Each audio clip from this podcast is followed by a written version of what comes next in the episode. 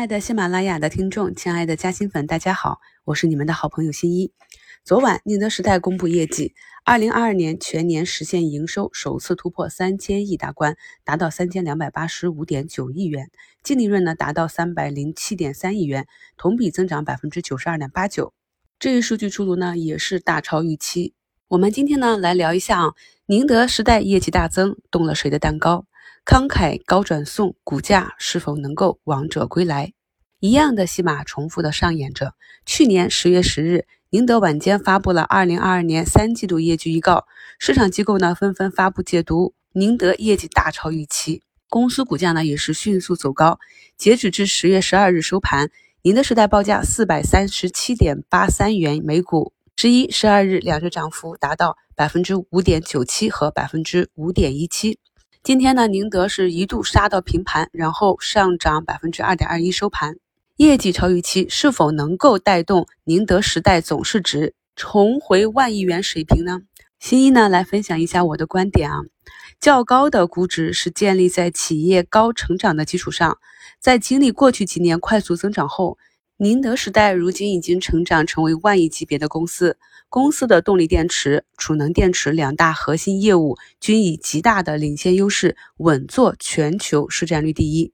而它的股价呢，却从二零二一年的十二月份最高价六百九十一点三五元一路下跌，截止到今天收盘已经下跌了百分之四十一点三，估估值呢也是从最高的一百八十八点六三倍下降到了目前的三十二点二倍。在去年三季度业绩出炉的时候，计算当时的市盈率是达到了五十七倍。目前呢，显然又便宜了许多。节目简介中的图一是宁德时代的历史估值情况，数据显示它的历史最低市盈率是三十三点九二倍。那目前呢，股价已经跌破了三十八点三这个低估线，进入了一个低估区域。那么此刻的宁德值得我们投资吗？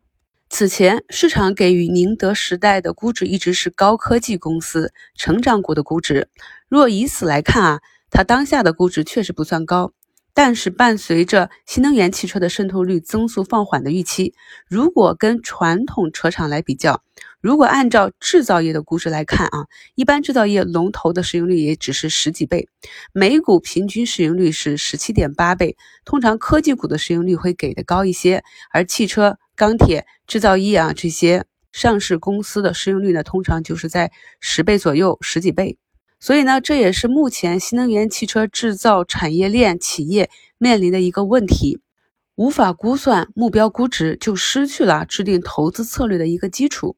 不管怎样，宁德公布的二零二二年的业绩非常好，很亮眼，财报数据太漂亮了。于是乎呢，又把新能源汽车上下产业链给做死了。那今天呢，领跌板块就是整车板块。有些小伙伴可能比较好奇啊，宁王业绩大涨，不是应该上下产业链的业绩都好吗？怎么每次宁王的业绩一超预期，整车上下产业链就大跌呢？朋友们来听我分析一下背后的逻辑啊。新能源车最大的成本是来自于电池，因为宁德够强，所以它可以把涨价压力传递给下游，那么下游企业的压力是不是就大了？目前的车厂呢，已经在打折促销了。好家伙，电池巨头还业绩超预期，那不说明整车的利润空间又被进一步的压缩了吗？不然的话，宁德赚的钱是哪里来的？那么车厂还能维持原来的利润增长预期吗？我们再来看看宁德对同是电池厂家和上游锂矿企业的影响。在今年呢，宁德以自有资源为支持，提出呢锂矿返利计划。这个锂矿返利计划呢，就是计划面向部分车企客户开展，未来三年，宁德时代呢一部分的动力电池碳酸锂价格以二十万元每吨的价格结算，由此产生的差价呢将返还车企。相应的，签署合作的车企呢需要承诺将百分之八十的电池采购量提供给宁德时代。虽然说呢，这是一种上下游企业锁定利益的对赌长单。对产品降本、行业稳定发展是有利的，但是同时啊，这一计划也会严重的打压二线电池厂商。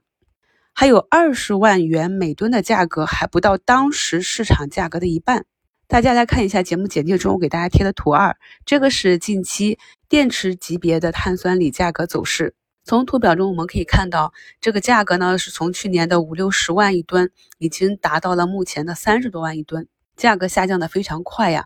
所以啊，宁德的这个锂矿返利计划一出，我们就不难理解啊，碳酸锂价格暴跌和天齐锂业、赣锋锂业这样的上游锂矿龙头企业股价持续的走低。所以呀，今天宁德时代的业绩大增。市场呢就有了如此的反应，宁王业绩大增，抽血了上下游的产业链，所以今天新能源汽车制造业板块应声大跌，因为企业利润的蛋糕又被切分出去了一大块。